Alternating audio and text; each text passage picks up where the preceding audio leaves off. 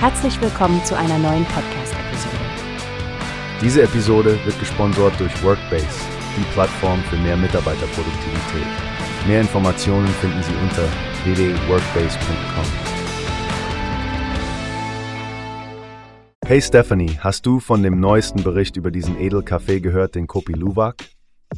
Ach, du meinst den Kaffee, der durch Schleichkatzen, nun ja, verarbeitet wird?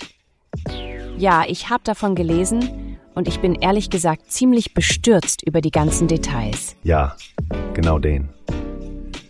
Viele Konsumenten wissen gar nicht, dass die Herstellung dieser Kaffeesorte für die Tiere eine echte Qual ist. Tierschützer wie Peter haben massive Kritik an den Bedingungen geübt, unter denen die Fleckenmusangs gehalten werden.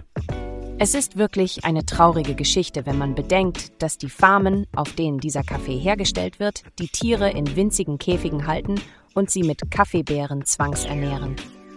Die Tiere sind ständigem Stress ausgesetzt, können sich kaum bewegen und haben keine Möglichkeit, Helligkeit zu meiden.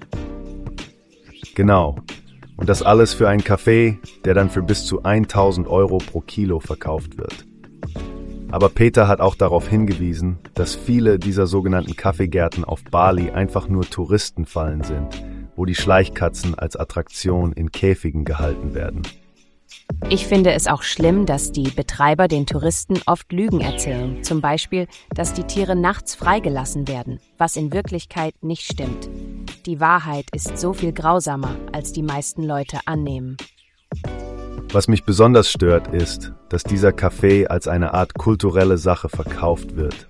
Eine Tradition Balis, obwohl die Einheimischen den Kaffee eigentlich gar nicht trinken. Das ist einfach Marketing, das auf Tierleid aufbaut. Definitiv. Und obwohl manche Geschäfte behaupten, dass der Kopi Luwak von freilaufenden Tieren stammt, ist das meistens nicht der Fall. Der Großteil des Kaffees kommt von Tieren, die in Gefangenschaft leben und leiden. Das macht nachdenklich, nicht wahr? Man sollte immer zweimal überlegen, woher die Produkte stammen, die man kauft. Besonders wenn sie so exotisch und teuer sind wie Kopi Luwak. Absolut. Ich hoffe, je mehr Aufmerksamkeit solchen Praktiken geschenkt wird, desto mehr Menschen entscheiden sich gegen solche Produkte und wählen ethischere Alternativen. Tierschutz sollte immer eine Rolle spielen bei unseren Kaufentscheidungen.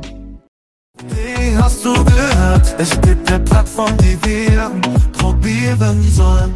Workbase heißt die, hört dir das an. Mehr Produktivität für jeden Mann. Werbung, dieser Podcast wird gesponsert von Workbase. Mehr Mitarbeiterproduktivität, hört euch das an.